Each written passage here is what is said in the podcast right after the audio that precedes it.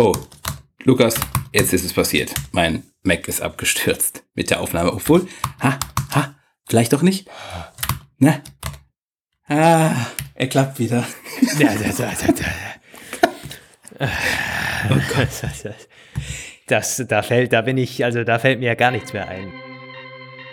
Hallo Welt und herzlich willkommen zu einer neuen Folge des Hallo Welt Podcasts. Heute wieder mit Roman van Genabit und Lukas Gera. Viel Spaß, gute Unterhaltung und frohes Nachdenken. Hallo Welt und willkommen zur 28. Episode unseres Podcasts. Ich weiß nicht, sind wir jetzt, waren wir zwei Wochen nicht auf Sendung oder so? Hm, tja, wir sollten her, langsam wieder in den Wochenrhythmus kommen. Aber wir sind dran. Wir hatten ja quasi eine Art Neustart hinter uns. Aber äh, ja, sind jetzt wieder haben es geschafft. Ich, äh, ich, ich äh, war noch beim Friseur, habe es jetzt pünktlich vors Mikrofon geschafft, aber das sieht man ja leider bei Podcasts nicht. Also auch Gott sei Dank, ehrlich gesagt. Also ich, da müsste ich, dann wäre es ja noch schwieriger, immer einigermaßen geschniegelt einen Termin zu finden, vors Mikrofon sich zu bewegen. Ja. nee, das, das stimmt. Also da haben wir eigentlich einen Vorteil äh, gegenüber allen, äh, allen Fernsehschaffenden und YouTubern und so weiter. Wir können uns ja quasi hier relativ ja, ich, unbedacht ich, vors Mikro zerren. Ich gebe es zu, ich habe auch schon mal eine Episode im Bett aufgenommen, als es mir gar nicht gut ging. Da Jetzt könnte man raten, welche. nee, man hört das auch nicht. Das ist, ähm, Dafür sorgen wir schon. ja, wir haben heute sogar eine, eine, eine Mail, die wir zusammenfassend äh, vorlesen können vom René. Der hat uns schon Anfang Januar geschrieben, ist ein bisschen schon her äh, in der Apfelplausch-Mail übrigens, da hat er gesagt, ja, findet es auf jeden Fall toll, dass wir da jetzt wieder äh, am Start sind und hat da geschrieben, dass die neuen Hallo Welt-Ausgaben seit unserem Neustart in Anführungszeichen wieder sehr gut waren. Er hat geschrieben, ihr schafft das viel besser auch ohne Gäste und dass jetzt auch noch ein Blog dazu kommt, echt toll. Ja, äh, das freut uns natürlich dass äh, unser Podcast weiterhin so gut ankommt. Man merkt sogar bei den Aufrufen, dass wir tja, durch unseren Podimo-Ausrutscher nichts eingebüßt haben. Im Zweifel haben wir dazu gewonnen. Also es gibt keine schlechte PR, passt wohl hier relativ gut dazu. Aber ja, äh, so viel dazu. Äh, wollte ich noch was? Genau. Und dann hat er in einer anderen Mail, die, die ging dann direkt an Hallo Welt, an die Hallo Welt Mail. Mail, äh, at hallowelt-podcast.com für die, die uns auch Mails schreiben wollen, die wir hier dann vorlesen können. äh, da hat er geschrieben, dass wir, äh, wie wir das mit den alten Episoden machen, die jetzt bei Podimo noch sind. Da gibt es tatsächlich zwei exklusive Episoden, die jetzt da äh, bisher nur bei Podimo abrufbar sind, ob wir die nicht mal auch noch öffentlich quasi ausstrahlen wollen. Und ja, da sind wir gerade am Abklären, ob das für Sie auch okay ist. Und dann werden die vermutlich ganz normal im iTunes-Feed auch auftauchen unter der, unter der alten, unter dem alten Datum, damit es das nicht durcheinander würfelt. Äh, vermutlich nicht so als, als direkt neuen Release, irgendwie als Folge 30 oder 31, sondern äh, wenn, dann reihen wir das ganz ja. normal dann so ein, datumsmäßig. Aber ja, da gibt es noch ein, äh, ein Update, ein Follow-up nächstes Mal. So, genug gequatscht, Roman. Ja.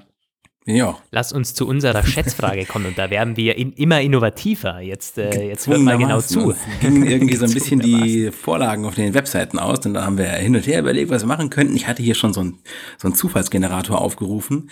Das wäre so unsere letzte, äh, letzte Linie gewesen, die totale Einfallslosigkeit. Aber zum Glück ist uns noch was anderes eingefallen.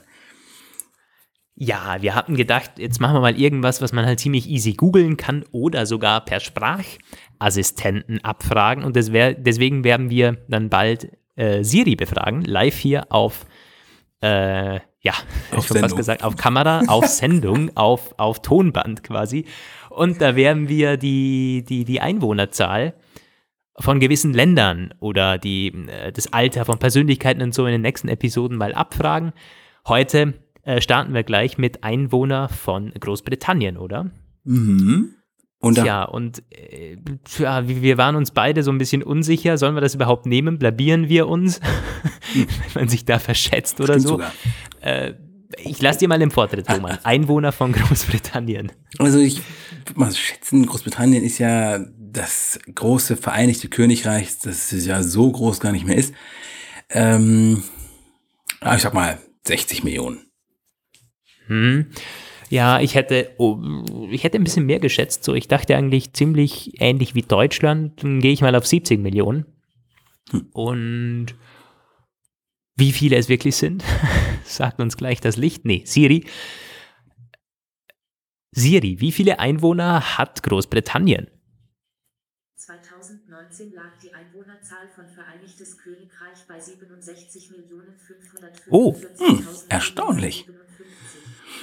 757. Das Doch ein ist, mehr da waren wir gar nicht so weit entfernt. Äh, beide nicht. Sehr, sehr gut. Aber du bist auf jeden Fall näher dran. Äh, ich bin ein bisschen Millionen. näher dran, genau. Zwei, um 2000 im Grunde.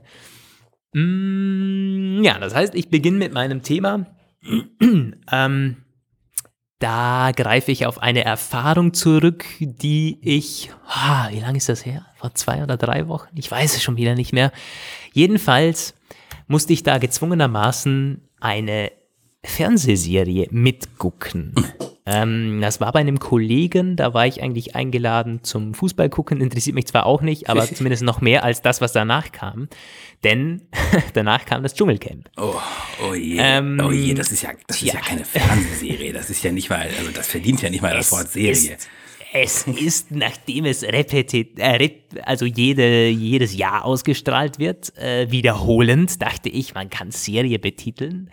Na, jedenfalls äh, kam da das Dschungelcamp und äh, ja, waren eben noch zwei, zwei äh, Mädchen da, zwei Studentinnen und das die haben sich wohl getroffen da in der, in der Wohnung, auch bei einem Kollegen, waren irgendwie so fünf oder sechs Leute, um das Dschungelcamp zu gucken. Also habe ich mir gedacht, na gut, schaust du mal ein bisschen mit es könnte ja ganz witzig sein und so, und das war auch äh, aus sozialer Sicht ganz witzig, das mit den so in Gesellschaft anzugucken, aber ach du Schande, ist das ein Dreck gewesen. Ja. Und ich, also ich kenne das Dschungelcamp ja schon ziemlich lange. So, und ich möchte hier eigentlich auch nicht sagen, ja, ist alles scheiße und irgendwie jeder, der das guckt, ist dumm, das wäre viel zu kurz gedacht. Äh, ich möchte irgendwie allgemein mal das Thema so mit dir besprechen, warum man denn das Dschungelcamp guckt. Und ich habe mir dann am nächsten Morgen ähm, also ich tue gerade so, als wäre es so ein einschneidendes Erlebnis gewesen. Nee, das natürlich auch nicht. Aber ich hatte da halt wirklich eine Stunde lang zugesehen und äh, da war also ganz, ganz krass. Ich hatte, ich hatte immer nur davon gehört, dass die da Maden essen und so weiter und die tun das ja wirklich. Der eine musste eine Spinne essen, samt dem, äh, samt dem, dem, dem Eierstock, der, die, die sie da mitträgt. Also ganz, ganz grauenvoll. Der andere wurde irgendwie so mit, mit, also der, der war auf so einem drehenden, auf so einer drehenden Oberfläche, wurde da quasi, bis dem schwindlig wurde, gedreht und anschließend musste er auf so ein Behältnis einschlagen, aus dem Maden kamen. Und in diesem Behältnis drin musste er einen Stern einfangen. So, das war quasi, und die Maden, die, wie so ein Schwall kam ihm alles ins Gesicht. Er auf diesem drehenden Teil. Man kann sich das nicht vorstellen. Ich es, will war, es, es mir auch gar nicht vorstellen. Es wird mir ganz anders. Und Leute gucken dazu. Leute gucken dazu. Ja. Und äh, auch übrigens die, die beiden Kolleginnen, die, äh, die studieren beide, die sind wirklich fernab von blöd oder irgendwie sind jetzt nicht also, aber die fanden das wohl unterhaltsam so. Und ich habe mir dann gedacht, warum macht man das? Beim Blick auf die Zuschauerzahlen, hier hat Statista für 2020, was schätzt du denn, wie viele Leute gucken hier zu? Also witzigerweise sehe ich das tatsächlich immer bei Media, aber ich vergesse diese Quoten sofort immer, weil ich äh, denke, oh Gott, oh Gott. Aber ich weiß, es ist viel. Ich kann es aber wirklich nicht schätzen. Äh, es sind um die 6 Millionen. Ja, ich hätte jetzt tatsächlich auf 6 bis 7 Millionen getippt. Ja, es ist furchtbar. Mhm. Also wenn man sieht, wie, wie aufwendige Fernsehproduktionen von dem Dschungelcamp ausgepunktet werden, dann Ah, yeah. Ja, und es ist auch wirklich nicht aufwendig gemacht. Das dachte ich mir dann auch noch. Also die, die pumpen, ich meine, die machen sehr viel Werbung, also die müssen ein Schweinegeld damit verdienen. Und dann gibt es so eine Verlosung, da kannst du anrufen, also für wen du da bist, wer da weiterkommt so. Ich habe es immer noch nicht ganz verstanden, wie das Konzept da funktioniert aber du, du rufst auf jeden Fall an, das kostet dann auch nochmal pro Anruf ja. 50 Cent oder so und dann kannst du 100.000 Euro gewinnen oder so irgendwas. Dann habe ich auch schon gedacht, ja, so viel ist das eigentlich gar nicht. Ich meine, du kannst sogar bei Jauch eine Million gewinnen und was die da an Werbeeinnahmen haben wahrscheinlich. Aber ja, ähm, das, äh, um, um das geht's ja nicht. Es geht ja darum, dass man irgendwie Leuten zuschaut quasi, wie sie leiden, wie sie besonders grauslige Dinge essen, äh, wie sie unangenehme Situationen durchgehen und da frage ich mich dann schon, was hat das eigentlich für einen Unterhaltungswert? Äh, warum finden das Leute unterhaltsam? Und zwar durch die Bank. Gebildete, mhm. äh, weniger gebildete, äh, Leute aus allen Altersschichten. Also das ist wirklich äh, sehr, sehr breit, die Zielgruppe da. Ähm, ja. Kannst du dir das eigentlich erklären? Ich meine, ich habe nachher ein paar so ansatzweise mir überlegt, was könnte es denn sein, was die Leute da anzieht und vor dem Fernseher zieht? Also das ist, ich habe mich diese Frage auch schon immer wieder mal früher gestellt. Und genau wie du hatte ich auch damals zu Freunde, Freundinnen, die auch studiert haben, sehr clever waren und mittlerweile auch äh, saftig was geworden sind, die damals, da gab es noch kein Dschungelcamp, aber diese, dieses, diese Formate gibt's ja schon ewig, hat ja den Beinamen Hartz IV ja. TV und es ist äh, nur, nur zum Teil berechtigt, diese Betitelung. Und ja, warum guckt man das? Also ich habe damals auch der die Kollegin gefragt, so ganz ehrlich, ähm, was ist falsch mit dir? So, wieso, ja, also sie hat mir das so erklärt, dass sie halt sagt, na ja, also ein stressiger Tag in der Uni und dann möchte ich den Nachmittag einfach ein bisschen chillen und runterkommen und äh, mich ein bisschen entspannen und letztendlich Fremdleben zu gucken, das gefällt vielen. Das ist äh, etwas, da hat man was. Es ist, wie ich das sage, immer Eskapismus auf niedrigster Stufe. Also man macht ja man geht ja ins Kino, um fremde Geschichten nachzuerleben, man liest Bücher, um fremde Geschichten nachzuerleben. Das alles ist ein eskapistischer Ansatz. Und dieses lineare Fernsehprogramm ist sozusagen das, das niedrigste Niveau. Da gibt's ja, also was mir da so einfällt, diese ganzen Gerichtsshows am Nachmittag und dieses Dschungelcamp, das ist letztendlich ja eine, eine Fortsetzung des Containers. Und da kommt auch so ein bisschen so dieses Personality im Grunde sind das Anti-Personalities, wenn man so will. Also ich erinnere mich an Big Brother Anfang des Jahrtausends, diese ganzen Leute da, wie sie alle hießen, Jürgen, Slatko und so weiter, wie sie da halt in ihrem Container waren und die, das ganze Land hat so gesehen, gefühlt. Und er hat halt, das, das hat sie, viele macht das mit Sicherheit auch ein bisschen, äh, wie soll ich das sagen, ist, ähm, man es ist vor allem eine Möglichkeit, sich selbst besser zu fühlen, wenn man an der Misere anderer teilnimmt. Ja, in die Richtung ging dann auch mein Erklärungsansatz tatsächlich. Ich glaube, das ist auch nicht so weit hergeholt. Wir können auch mal allgemein sagen, ich glaube, das Dschungelcamp spricht in dieser Episode auch stellvertretend für die von dir eben genannten Serien oder auch für andere, äh, für anderen Quatsch, unter Anführungszeichen, ähm, den es ja gibt. Es ist ja nicht nur das Dschungelcamp. Ich meine, da RTL ist voll damit und auch andere Fernsehsender, muss man ganz klar sagen. Da sind manche äh, andere nicht viel besser und da sind viele YouTube-Kanäle nicht besser. Also da will ich jetzt gar nicht irgendwie. Und ich will auch nicht schlecht reden. Ich meine, jeder kann das Dschungelcamp anschauen. Jeder kann RTL von mir aus den ganzen Tag anschauen. Ist mir ja eigentlich egal. Er schadet damit ja niemandem. Ich finde es nur äh, interessant darüber nachzudenken, was äh, hilft es den Leuten. Also mit deinem Argument, diese Berieselung, das hört man ja sehr oft. Und das kann ich auch vollkommen verstehen. Das macht für mich auch Sinn. Das äh, kann ich selber auch nachvollziehen, weil ich das selber manchmal brauche. Dann guckt man irgend, irgendwelche irgendwelche Geschichten an. Ähm, aber meistens mache ich das eigentlich von Leuten, die die ein, spannendes, erfolgreiches Leben, im Zweifel ein besseres Leben führen als ich. Ich finde das irgendwie spannender, selbst wenn ich einen stressigen Tag hatte, jemandem zuzuschauen, wie er irgendwie, keine irgendwelche YouTube-Vlogs, jemanden, der, der in der Welt rumreist, der irgendwie irgendwo Geschäfte macht oder eine Doku, wie jemand ein Business hochgezogen hat. Was weiß ich, das ist ja genauso irgendwie eine, man, man katapultiert sich aus seinem Leben raus und ist zwei Stunden irgendwie bei einem anderen drin und schaut, wie der lebt sozusagen. Aber ich finde das irgendwie tausendmal spannender, dann quasi zu, ach, schau mal, der, der hat es geschafft, ich könnte es doch auch schaffen, dahin zu kommen.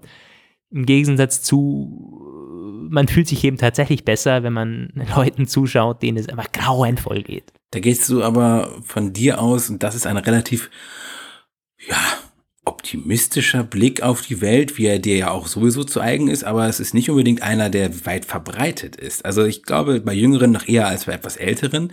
Ich glaube auch, je älter man wird, je mehr Erfahrungen man macht, desto mehr verschwindet auch die Vorstellung, dass man irgendwas erreichen oder irgendwas schaffen könnte. Und deswegen neigt auch der, ähm, der Zuschauer in den mittleren Jahren, sage ich mal, dazu, sich vielleicht eher sowas anzugucken. Oder aber, wenn man irgendwelche wirklich spektakulären Sachen guckt, dann aber möglichst nicht so etwas, wo man sich vorstellt, dass man es vielleicht selbst noch schaffen könnte, weil da müsste man sich ja dann auch gleichzeitig mit dem Gedanken vertraut machen, dass man hart arbeiten müsste, sich richtig anstrengen, Ja. aus seiner Komfortzone rausbewegen, vielleicht alte schlechte Eigenschaften über Bord werfen, sich neue Vorsätze fassen. Nein, das möchte man nicht. Man möchte sich nicht vorstellen, dass man sich richtig anstrengen muss, um seine Situation zu verbessern. Deswegen guckt man dann entweder dieses, dieses, dieses Hartz-IV-TV, dieses Versagerfernsehen, wo man äh, Leuten dabei zusehen kann, wie es ihnen noch schlechter geht als einem selbst, oder man guckt auf D-Max Eismeerfischer in der Arktis, weil da hat man nie das Problem, dass man sich selbst fragt, wie es einem selbst dort gehen würde. Es ist so weit weg und abgehoben, dass man das dann auch sehr entspannt gucken kann. Aber gerade sowas, was du eben beschrieben hast, jemand, der, ein Mensch wie du und ich, der aus, aus seiner eigenen harten Arbeit an sein Business hochzieht und dadurch erfolgreich wird, das ist für viele eine unglaublich deprimierende Vorstellung. Weil sie genau wissen, dass sie diese Art von Engagement nie zeigen werden. Ich kann das ganz gut nachvollziehen. Ja. Ja, also nachvollziehen kann ich es auch. Ich kann es nur für mich nicht verstehen. so ungefähr. Aber ähm, de, deine Erklärungen machen eigentlich Sinn so. Das, das stimmt schon. Und im Zweifel schaut man sich eben jetzt, wer da quasi nicht dieses, dieses Versagerfernsehen, finde ich auch ein schönes Wort, äh, das du da gerade geschöpft hast. Ähm, dann schaut man sich was ganz abgespacedes an. Also irgendwer, der, der hat irgendwie 20 Villen und, und 13 Lamborghinis und sagt sich, ach krass, das wäre doch mal was. Ich werde es sowieso nicht schaffen, aber das wäre doch mal was.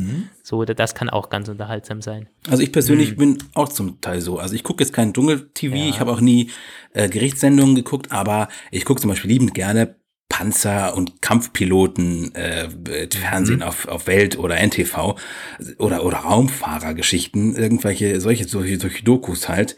Nicht unbedingt mega reiche, das, das tönt mich jetzt nicht so, aber so, so Kriegs, Kriegsdokus, das finde ich halt zum, zum Einschlafen fand ich das früher immer ziemlich cool, weil das halt auch etwas ist, wo ich weiß, naja, das hat mit mir gar nichts zu tun und dafür muss ich jetzt auch keine Ziele mir setzen, um dabei ganz chillig einzuschlafen. Ja. Ich möchte mich jetzt auch nicht so hinstellen, als würde ich nur wahnsinnig intellektuelle Dinge anschauen und, und Content, der mich auch abend, nachts um zwei noch weiterbringt und so. Das ist auch Quatsch. Also ich meine, das, das ist das, das nicht.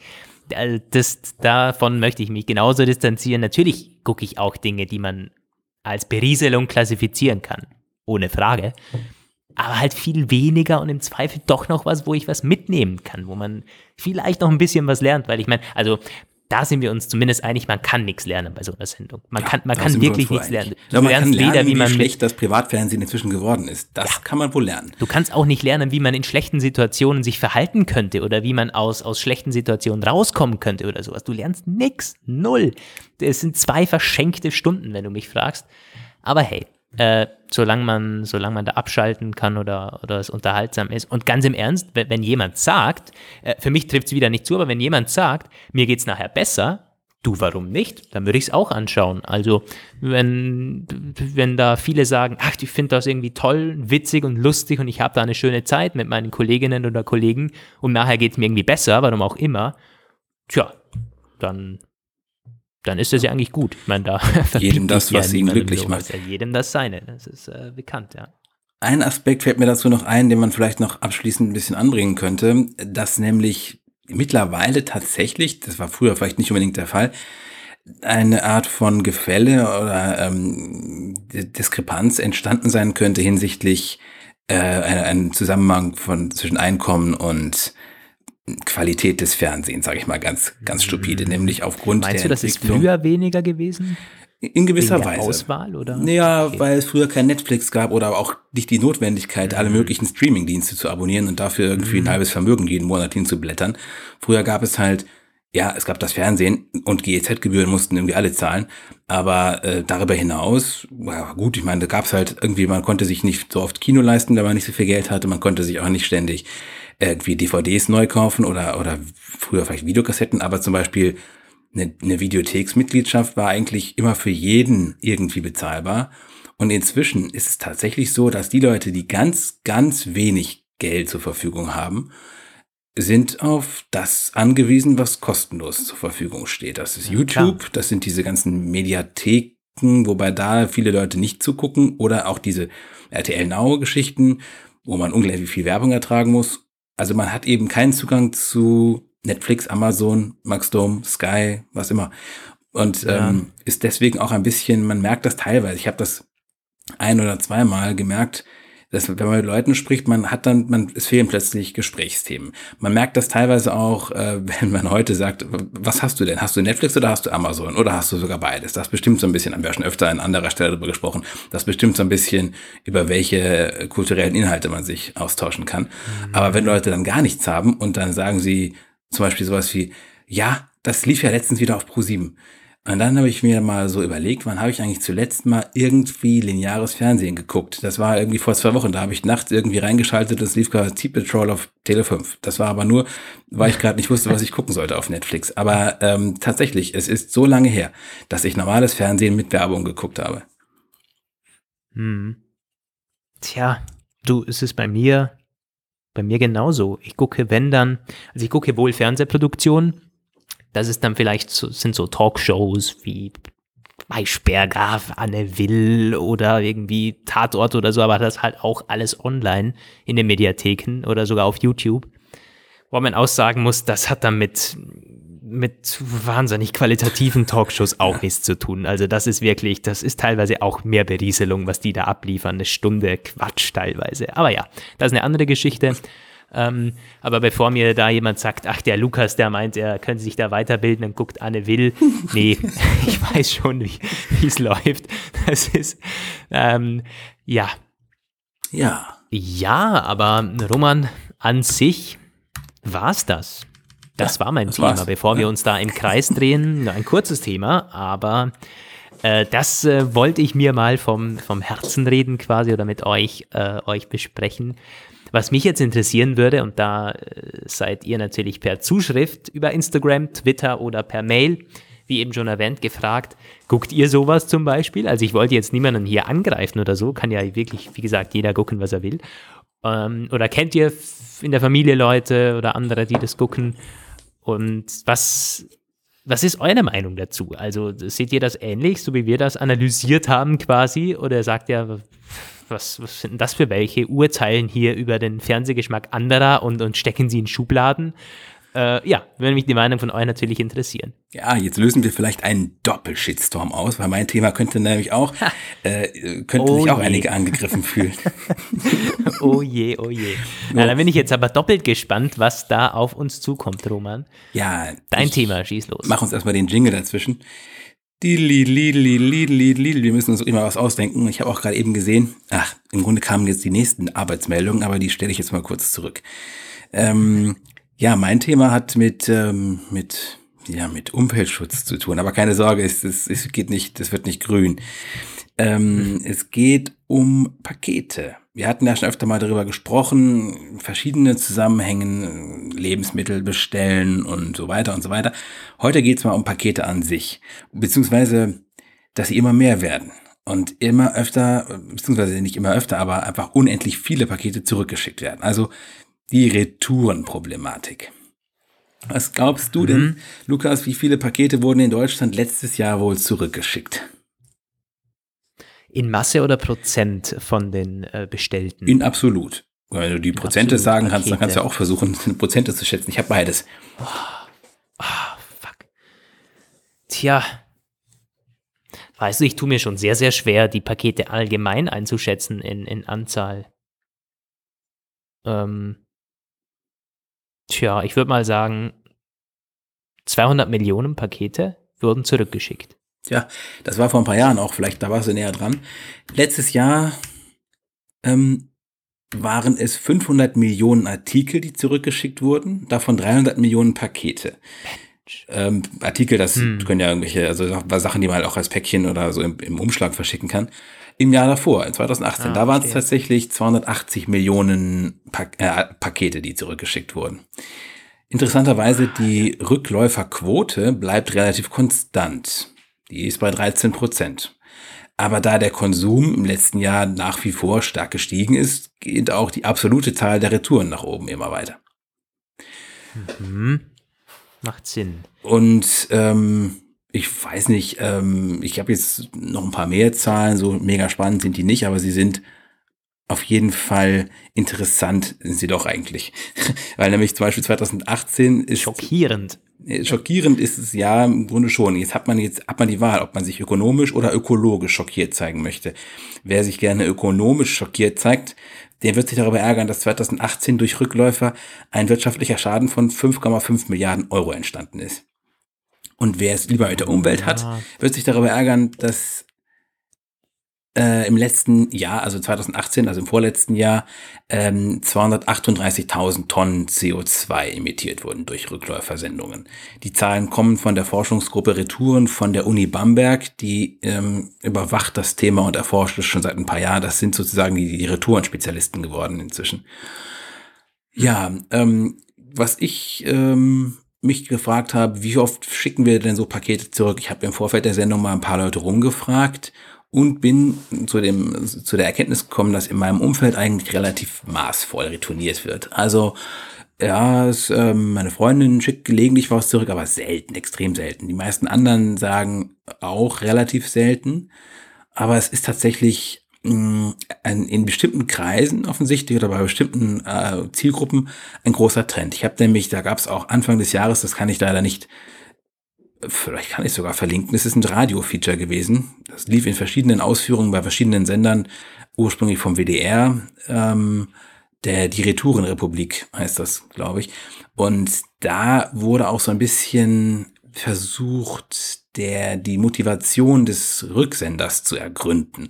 Und da äh, war eigentlich ganz interessant, ähm, welche verschiedenen Absichten haben denn die Leute damit? Es gab halt die hart arbeitende Geschäftsfrau, die sehr spät abends nach Hause kommt und dann auch noch ein bisschen auf dem Land lebt und wo einfach einkaufen, vernünftiges Shoppen und sich Sachen beschaffen gar nicht mehr möglich ist, die hat dann gesagt, ja, ich bestelle immer sehr viel und mit Freude im Herzen und äh, hat aber auch gesagt, dass sie eigentlich eher weniger zurückschickt, aber wenn dann eher Klamotten, da komme ich gleich noch zu, Klamotten ist das Ding, was am meisten zurückgeht. Ja, ähm, Glaube ich. Und dann gibt es, da hat sie dann keine, da gibt es in dem Feature keine keine, keine äh, Interviewpartner, weil das würde wahrscheinlich niemand sagen. Das ist auch etwas, was diese Forscher herausgearbeitet haben, ähm, dass es Leute gibt, die das zu einer Art Lifestyle gemacht haben. Die ähm, bestellen sich Dinge, von denen sie schon gar nicht im Vorfeld planen, sie überhaupt zu behalten, sondern nur um sie zu benutzen und dann quasi benutzt zurückzuschicken. Vor allem halt auch Klamotten, um sich äh, ja im Umfeld besser zu zu darzustellen, irgendwie schicker auszusehen. Manche machen das einmalig, das ist sicherlich auch verzeihlich, wenn sie dann zum Beispiel irgendwie für eine Hochzeit nur einmal einen Anzug oder sowas brauchen oder irgendwas, dann ähm, könnte man sich das auch leihen irgendwo, aber da, äh, das ist oft so. Aber bei vielen ist es wohl tatsächlich eine gewisse äh, Lebensart, sich Sachen zu bestellen, die man sich nicht leisten kann, um sich in seinem sozialen mhm. Umfeld aufzuwerten. Und das ähm, führt aber dazu, dass für uns alle, die wir nicht so viel zurückschicken, die Kosten steigen. Äh, wie oft schickst du denn so Sachen zurück? Tja, ähm, also wir haben, wir hatten ja vor zwei Episoden, glaube ich, oder war es sogar die, die vorletzte, das Thema Online bestellen und wer sich, wer das gehört hat oder wer sich noch daran erinnern kann, da habe ich erzählt, dass ich kaum was online bestelle und ich kann mich tatsächlich nicht erinnern, wann ich das letzte Mal was zurückgeschickt habe. Mhm. Ich kann es dir nicht sagen. Ich weiß auch nicht, habe ich es überhaupt schon mal gemacht? Ich weiß, dass ich gewisse Testprodukte und so schon mal zurückgeschickt habe. Ja, das schon. Ja, das Aber das ist, ist dann quasi, äh, das ist dann äh, verlangt. Genau, das muss ich machen, bin gezwungen, ansonsten zahle ich da mächtig drauf. Also das sind dann irgendwelche Displays oder so gewesen, die man halt mal ausgetestet hat. Äh, ja, aber das ist ja quasi äh, außertourlich, das ist jetzt nicht das klassische Zurückschicken. Beim klassischen Zurückschicken, hm, aber wie gesagt, bei, bei, mir scheitert das schon, da ich keine Kleidung online bestelle, da ich, wenn dann nur Technikprodukte online bestelle, die ich mir sowieso kaufen würde. Und ich meine, was bringt es mir, mein iPhone zurückzuschicken? Das ist irgendwie, ja, äh, tja, also äh, deswegen, ich bin da kein, ähm, äh, kein ich glaube, ich bin da nicht der Otto-Normal-Besteller oder so, wenn man es so sagen möchte. Aber ich kann auch ganz klar sagen, meine Mutter und mein Bruder, die deutlich öfters online bestellen, die haben auch schon Dinge zurückgeschickt. Das weiß ich. Also irgendwelche Schuhe, die nicht gepasst haben oder Kleidungsstücke oder so. Und es wird noch viel besser. Ich kenne eine befreundete Familie, ja, mitunter die besten Freunde, die äh, die treiben das wirklich auf die Spitze. Also die, die bestellen sich dann drei oder vier Größen, um dann zu schauen, welche passt oder die oder vier Farben und dann schaut man halt mal, ach, da gefällt mir blau, aber das Gelbe schicke ich wieder zurück. Also die bestellen quasi mit dem Hintergedanke schon, ähm, dass ohnehin wieder äh, zwei Drittel oder so zurückgeht. Das finde ich natürlich sehr krass. Also ich meine, manche bieten das sogar an. Die schicken dir die Kollektion zu und du kannst dann auswählen und der Rest schickt du zurück oder so. Also das wird ja teilweise sogar angeboten. Ähm, aber auch wenn es nicht angeboten wird, darfst du ja einfach zurückschicken. Und da sind wir jetzt beim Punkt, man darf es. Es kostet oft nicht mal was oder sehr, sehr wenig, das zurückzuschicken. Und dann muss ich auch ganz ehrlich sein, man kann es den Leuten fast nicht vorhalten. Ich meine, klar, du kannst jetzt kommen mit Moral oder Verantwortung für Umwelt, für die, für die Paketauslieferer. Aber ich meine, erstens, der, der, der finanzielle Schaden, den finde ich gar nicht so krass. Also ich meine, 5 Milliarden klingt an sich sehr, sehr viel, aber das verteil das mal auf die ganzen, auf die ganzen Firmen, die da beteiligt sind und was die für Milliardenumsätze machen. Also das ist irgendwie dann im Endeffekt fast ein Tropfen auf den heißen Stein. Und ich meine, der, der, der Paketlieferant, der, der verdient zwar wahnsinnig wenig, aber der verdient dann dem Paket, ob es zurückgeschickt wird oder nicht, genau gleich viel. Ähm, also wenn dann, dann, dann wird das eh von, den, von, den, äh, von denen abgezogen, die eh schon zu viel haben. Also das finde ich gar nicht so heftig. Dann kannst du eben noch damit äh, argumentieren mit äh, Umweltschutz und das ist tatsächlich ziemlich krass. Das, ist dann, das sind dann witzigerweise auch die Leute, die dann halt äh, demonstrieren gehen oder sagen, hey, Lukas, du fliegst zu viel. Mhm. Währenddessen äh, gucken die aber Netflix und, und, und bestellen den ganzen Tag und verbrauchen da, das ist plakativ gesagt, äh, wahrscheinlich mehr als ich da mit dem Flugzeug. Ähm, äh, aber ja, andere Geschichte. Also Nein, ich persönlich schicke nichts zurück. Ich kann, wie gesagt, ich kann mich nicht erinnern, wann ich das das letzte Mal gemacht habe, aber in meiner Umgebung kann ich bestätigen. Ist ein Trend, ist auf jeden Fall, wird das gemacht. Oh, wenn gleich nicht bei allen so krass, aber es gibt auch diese Extrembeispiele in, in, im näheren Bekanntenkreis, ja.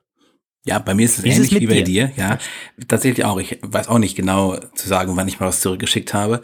Äh, deswegen schon nicht, weil es sind zwei Gründe. Zum einen bin ich unglaublich faul. Ich weiß zwar, bei Amazon zum Beispiel geht das extrem einfach. Da kannst du einfach auf irgendwie ja. umtauschen klicken und dann geht es wohl irgendwie von selbst. Aber da musst du es ja irgendwie einpacken wieder und dann zur Post bringen und so. Soweit, dass es abgeholt wird, ist es ja noch nicht. Und äh, nee, ich hatte auch eigentlich selten Grund dazu, muss ich sagen, weil ich war zwar nicht immer mit jedem Kauf top zufrieden, aber so komplett daneben gelegen, dass ich es jetzt wieder losschlagen muss. Das hatte ja. ich noch nie eigentlich. Und ähm, äh, ja, das mit dem äh, kostenlosen Zurück, das ist auch so eine Geschichte, die auch meine meine Vorbereitung gezeigt hat. Dieses kostenlose Retour äh, verschicken. Die Händler halten daran fest, weil sie befürchten, die Kaufmotivation könnte sinken, dass Käufe abgebrochen werden. Das so wird ein Handelsexperte in einem Bericht von der Wirtschaftswoche zitiert, ist die viel größere Angst der Händler als die, die Retourenkosten übernehmen zu müssen. Und ähm, deswegen sind die meisten, also bei Zalando zum Beispiel, ist, ist völlig klar. Da ist gar keine Debatte. Die sagen, eine, eine Abweichung, ein Abweichen von diesem kostenlosen Retourenprinzip wird nicht einmal im Ansatz in Erwägung gezogen. Ähnlich ist es bei mhm. Auto. Und der einzige, wo man darüber nachdenkt, ist Home24, das ist so ein Möbelversender, aber da ist es irgendwie vielleicht auch ein bisschen verständlich. Die wollen, also ich meine, wenn man sich überlegt, man, Leute bestellen sich riesige Möbel und schicken die dann zurück. Also das, äh, da würde mir, da hätte ich schon viel früher überlegt, denn zu sagen, so, also pass mal auf, so, nee, irgendwie nicht. Aber ähm, die wollen dann halt die Retourenkosten, die dann erhoben werden, in die allgemeine Preissenkung stecken. Und das ist nämlich der nächste Punkt. Dadurch, dass diese kostenlosen Retouren angeboten werden, müssen die ja, also das Geld kommt ja nicht aus dem Nichts. Das wird ja irgendwo, mhm. muss es ja erwirtschaftet werden. Also wird es auf die Kosten für alle Besteller umgelegt. Und das ärgert mich dann schon ein bisschen, weil im ja, Grunde diejenigen, die verstehe. korrekt bestellen quasi, also ihrem Bedarf nach angemessen bestellen, zahlen das drauf, was andere mit ihrem ja. ständigen Zurücksenden verursachen an Kosten. Ja. Äh, ich habe mir, während du das Thema angekündigt hast und ausgeführt hast, schon so ein bisschen überlegt, wie kann man es dann eindämmen. Und ich dachte da schon, äh, dass die Händler das nicht machen werden, weil die davon profitieren. Und weißt du, wenn das einer macht, dann hast du ja auch, dann, dann hat der andere den Unique Selling Point oder der kann sagen Ja. in der Werbung, ach, bei uns kannst du alles zurückschicken und ich meine, dann, dann bestellen alle nur bei dem. Also das funktioniert nicht, das hat sich so eingebürgert und jetzt traut sich wahrscheinlich keiner da einen Schritt zurück zu machen, weil dann bist du sofort, hast du einen, äh, einen, einen, einen Nachteil. Ja. Und das sowieso schon in der Zeit, wo der Onlinehandel durch wahnsinnig große äh, äh, Plattformen, fast schon Monopolisten, äh, dominiert wird. Und da wirst du erst recht nicht schauen, dass du dir irgendwo einen Nachteil verschaffst. Ich meine, wer ist so dumm? Ja. Also das fällt flach. Das kann ich mir auch erklären, macht Sinn. Das den, den Händlern vorzuhalten, tja, äh, na, funktioniert nicht. Das Einzige, was man natürlich machen kann, ist es gesetzlich zu regeln. Also, das, wenn man da jetzt mit, mit Umweltschutz ankommt zum Beispiel, das wären dann tatsächlich mal äh, Geschichten, wo ich sagen würde, könnte ich verstehen. Ich meine, wenn man, wenn man sagt, Inlandsflüge abschaffen oder, oder das teurer und, und die Bahn und sowieso was, na, dann muss man es konsequent machen und solche Geschichten halt auch angehen, finde ich. Ich meine, du hast ja vorher ausgeführt, das sind immense immense Umweltbelastungen, die einfach wegfallen würden mit simplen Gesetzen. Ich meine, du musst ja nicht gleich alles verbieten, aber zumindest irgendwelche Strafgebühren oder so gesetzlich, äh, die dann jeder zahlen muss, bei jedem Händler, bei, bei, bei jedem Produkt, wenn man es zurückschickt zum Beispiel. Kann ja ganz wenig sein, äh, aber das würde die Leute schon, schon psychisch, glaube ich, davon abhalten, so viel zu bestellen oder, oder so viel zurückzuschicken. Ja. Sowas könnte man doch einführen, oder? Ja, ich hatte auch tatsächlich, ähm, also klar ist, es geht nur über Gebühren. Die müssen irgendwo erho erhoben werden. Irgendwie muss man sich Richtig. darauf verständigen. Und ich hatte jetzt eher an so eine so eine Allianz des deutschen Handels gedacht, die ja in anderen Sachen teilweise schon zustande gekommen ist, aber dann, das ist wahrscheinlich sehr schwierig. Das wird sehr lange dauern. Das wird wahrscheinlich erst dann äh, möglich, wenn die Not in der Branche überwältigend groß wird irgendwann. Aber über gesetzliche Regelungen wäre es natürlich möglich. Da wäre halt auch die Frage, wie ließe sich da sowas durchsetzen. Die wollen ja dann auch nicht die Wirtschaft abwürgen. Und die Ja, Wirtschaft, letztendlich schon. schadet sie ja, also man, man schadet der Wirtschaft ja auch mit diesem großen Retourenaufkommen. Aber kurzfristig treibt es eben den Konsum und also auch die kurzfristigen Geldströme. Dass das ein langfristiges Problem ist, dass damit der Konsument im Grunde verzogen wird und zu einem, zu einem, ja, äh, sehr unnachhaltigen Konsumenten gemacht wird quasi, das kann man schwer gesetzlich adressieren, glaube ich. Ich meine, tatsächlich schadet es der Wirtschaft, nämlich nicht nur, weil eventuell weniger Leute bestellen, sondern auch die, das Ganze zurückschicken, so blöd es klingt. Irgendwer muss das ja machen. Also auch das kostet Geld und schafft im Grunde Arbeitsplätze. Also wenn, wenn wir hier über 280 Millionen Pakete reden, äh, wenn die nicht mehr hin und her kutschiert werden oder vielleicht nur mehr Einweg, tja, also dann muss vielleicht der, der, der Paketdienst Leute entlassen oder so. Also irgendwie, das, auch, auch das, so blöd es klingt, sichert ja im Grunde Arbeitsplätze. Mhm. Ja, das ist natürlich wirklich sehr, sehr schwierig, weil dann, also theoretisch kann man Wir reden sagen, hier ja von immensen Summen. Ja. Also, dass, dass die Paketdienste teilweise Probleme haben, irgendwie überhaupt die Arbeitsplätze zu besetzen, ja, das ist eine andere Geschichte. Äh, ich weiß auch nicht, ob es sich so krass auswirken würde, aber ich meine, wenn wir hier über 300 Millionen Pakete reden, hm, wenn die wegfallen, klar werden auch nicht alle wegfallen, aber wenn da das dann langsam das ins Rollen kommt oder so, Man könnte zum Beispiel darüber nachdenken, die, wenn sie dann weniger unter Druck sind, die Paketversender ähm, und die Logistikdienstleister, könnten sie anfangen, ihr Personal besser zu bezahlen. Vielleicht auch in, annähernd so, dass man davon leben kann. Ich meine, Ich meine, du könntest äh, gerade diese Gebühren könntest du natürlich super toll einsetzen. Zum Beispiel für solche Dinge, äh, Ja. wie, wie, wie, wie du gerade gesagt hast, oder für Umweltschutz. Oder für, für Elektrowagen, für die Paketdienste oder so irgendwas. Also das, das wäre ja quasi eine, Ja. eine, eine klasse Umverteilung. Mm, die Retourensteuer, Aber du hast die schon, wird natürlich beim Wähler wahnsinnig unbeliebt. Die Regierung sollte das auf jeden Das Fall ganz, ganz, ganz kurz Ja, nach der Wahl machen und nicht kurz davor. Also in diesem Jahr Erstens auf jeden Fall nicht ja. mehr. Ja, ja, ja. Also das für, für die Regierung, die das implementiert. Ich meine, das könnte ein EU-Gesetz zum Beispiel sein, aber dann hast du wieder das Problem, dann sind wieder alle gegen die EU. Also der Gesetzgeber kommt da nicht gut weg und äh, ich weiß auch gar nicht, wie das rechtlich geht, ob man da quasi dem Versandhandel gegenüber dem stationären Handel, ob man dem da quasi einfach so Steine in den Weg legen kann oder ob das dann eine Art weiß nicht, Wettbewerbs- oder Marktverzerrung ist, wenn man sagt, ach, das machen wir jetzt ein bisschen weniger attraktiv oder lukrativ. Ähm, Ja, das glaube, weiß das ich nicht, wie, in, in, inwiefern man das steuern kann als, als Gesetzgeber. Wahrscheinlich funktioniert es, aber auch da wäre es eine rechtliche Frage. Man kann ja auch, man konnte ja auch über Jahrzehnte die Sonntagsschließung der Geschäfte einfach so beschließen, um den Wettbewerb zu steuern und die Arbeitnehmer zu entlasten. Ich denke, das geht schon. Und mit der EU, da sprichst du was an. Äh, Das ist im Grunde ganz gut. Also nationale Parlamente und Regierungen können sehr schnell abgestraft werden für sowas. Bei der EU, die ist sowieso schon mega unbeliebt und wenn die sowas über eine EU-Richtlinie oder eine Verordnung implementiert, dann wird zwar, ich meine, die ja. Zustimmungsraten zur EU können kaum noch schlechter sein und man kann sie nicht abwählen. Nicht so ohne weiteres zumindest. Von daher, Ja, ja. und natürlich wäre ein europäischer Das Ansatz noch viel wirksamer als irgendwelche nationalen Alleingänge. Das ist natürlich auch so.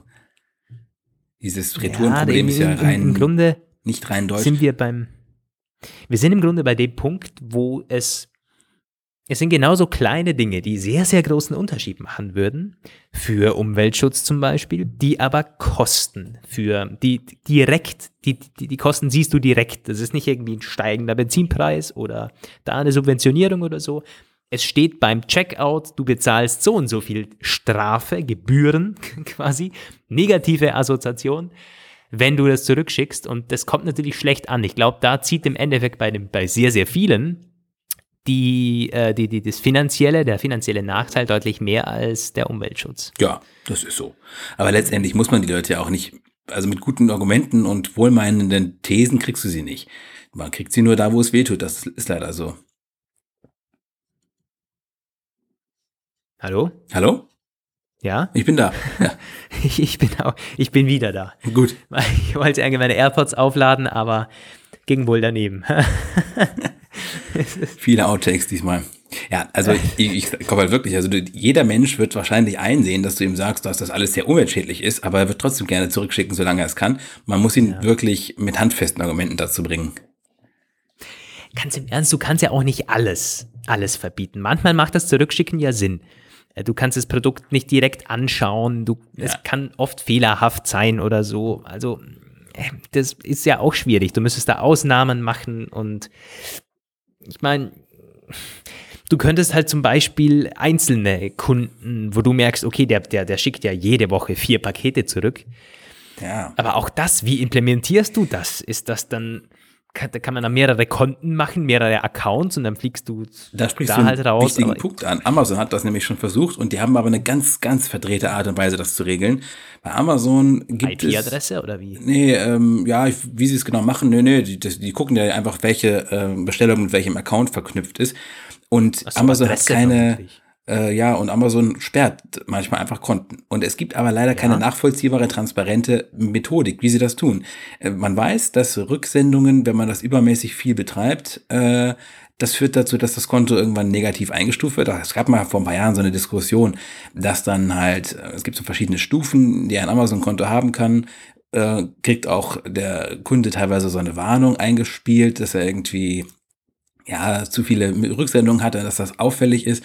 Aber wenn er das dann nicht mindert, manchmal auch in einigen Fällen, ohne dass er es irgendwie übertrieben hat, wird das Amazon-Konto gesperrt und es kann, zumindest nach dem Stand, den ich gelesen habe, nicht rückgängig gemacht werden. Das bedeutet, plötzlich ist dann alles weg. Musik, Videos, Bücher, alles. Es ist also dieses gesamte Amazon-Imperium, was man sich dann quasi an Diensten zusammen abonniert hat, verschwindet. Alex, also ne, diese ganzen Geschichten. Man kann ja so viele bei Amazon mittlerweile machen. Klar, das ist ihre Methode, aber es ist eine schlechte Methode. Sie müssten es viel transparenter kommunizieren, damit man das auch. Ja, das. Ich meine, da- das kann Amazon ja nur aus dem, unter einem Gesichtspunkt machen, die verlieren damit Geld mit dem Kunden, weil er wirklich so viel zurückschickt. Und oftmals ist ja auch so, dass du die Produkte dann behalten kannst. Bei Büchern zum Beispiel oder so, da sagen die, tja, schon ausgepackt, Ja. behalt's einfach. Das kam bei meiner Mutter letztens erst vor. Äh, die wollte, äh, hat ein Buch bestellt bei Amazon, das sie verschenken wollte. Und Das kam dann, hat sie nicht genug aufgepasst und das ist dann die englische Version gewesen. So. Und ich glaube, es war die deutsche, sie wollte aber die englische verschicken. Tja, hat sie eben mich gefragt, ich wohne ja in Wien, da kannst du sowas deutlich einfacher eben halt im Laden auch kaufen. Habe ich hier gemacht, die englische Version gekauft. So. Und wir hatten halt im Endeffekt zwei, nämlich Deutsch und Englisch, weil Amazon sagte, tja, behalt's doch einfach, wollen wir nicht mehr zurück und so. Äh, passiert das oft und ich habe sogar mal, da hatte ich einen, einen, einen, Artikel gelesen, dass Leute da ein Geschäft draus machen, weil sie genau wissen, welche Produkte man mhm. zurückschicken, also da kannst du die, die Rücksendung anfordern und das sind dann so kleine, ganz kleine Produkte oder klassisch Bücher, die du dann erstattet bekommst, aber behalten kannst und die verkaufen die dann. Also heftige Geschichte. Ich glaube, dass äh, da kannst du auch richtig viel Geld damit verdienen. Ja, äh, und ich, im Grunde ist es ja nicht nicht direkt illegal, weil also ist schwierig, das nachzu, äh, jemandem nachzuweisen. Äh, und ich glaube, auch damit hatten dann diese Amazon-Richtlinien und Regulierungen zu tun, weil es eben genau dann solche Accounts betroffen hat, die das eben sehr, sehr exzessiv betrieben haben. Ja, also klar ist auf jeden Fall, wenn man das irgendwie reguliert, dann muss der Kunde wissen, was er tun darf und was zu Repressionen führt. Auf, auf jeden Fall. Also, ich meine, da muss er einsehen können, irgendwelche Statistiken oder eine gewisse Anzahl an verfügbaren Freirücksendungen oder sowas. Ja, das könnte man auch zum Beispiel machen. Man könnte sagen, pro Monat eine freie ja. Retoure oder so. Finde ich auch, ja.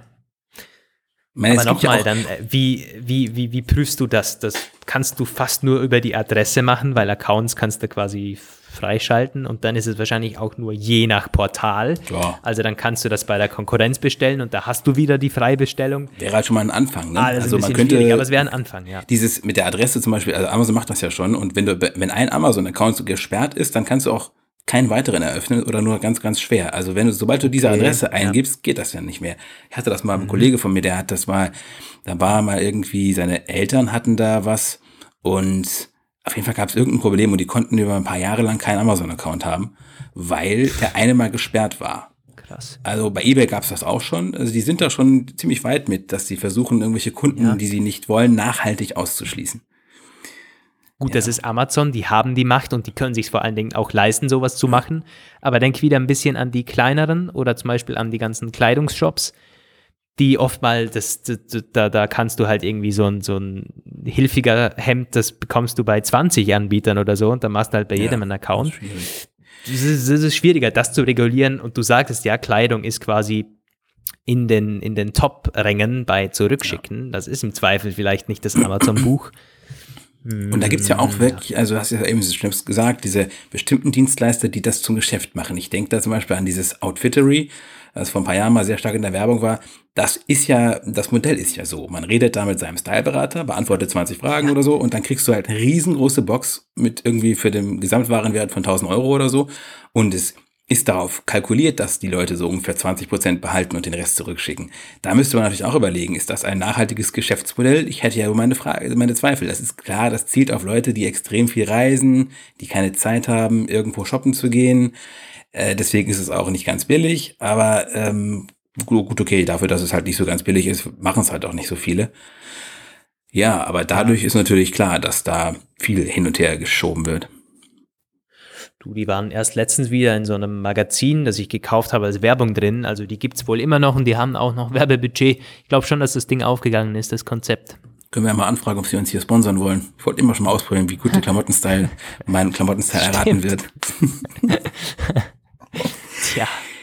Ja, ich glaube, wir haben das beides, beide Themen ziemlich gut betrachtet. Ja, würde ich auch sagen. Es war vielleicht eine etwas kürzere Hallo-Welt-Ausgabe, aber optimal für euren Arbeitsweg oder für den ähm, für zwei Rückwege von der Uni oder so irgendwas ähm, oder für Pendler äh, knapp 40 Minuten oder so. Tja, jedenfalls war das die Hallo Welt Ausgabe 28. Nochmals geht natürlich die Bitte raus oder das Angebot an euch, dass ihr äh, das Ganze kommentieren könnt. Ihr könnt uns Themenvorschläge schicken. Was meint ihr zu den beiden Themen, die wir besprochen haben? Und ihr könnt uns auch Schätzfragen einschicken. Also auch das Angebot steht noch.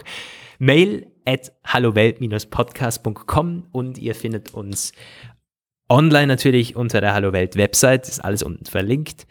Äh, und auf Instagram und Twitter auch ganz einfach Hallo Welt Podcast eingeben. Da kommen wir sowieso schon direkt. Ja. In diesem Sinne, das war's. Leute, vielen Dank fürs Zuhören. Hoffentlich bis nächste Woche oder, oder übernächste oder, oder Woche. Mal schauen, wie es das nächste Mal hinbekommen. Ich bin nächste Woche Skifahren. Mal schauen. Ah, ja, Vielleicht ja. gibt es eine Episode aus den Bergen. Das wäre doch was. Das wäre doch was. ein Thema. Guti. Ja, tschüss Welt. Grüße aus Wien. Tschüss Welt, tschüss, äh, bis nächstes Mal. Ciao, ciao. Schön.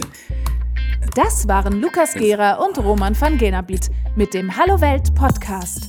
Vielen Dank fürs Zuhören und wenn ihr jetzt noch nicht genug von uns habt, folgt uns doch auf Instagram und Twitter oder besucht uns online auf www.hallowelt-podcast.com.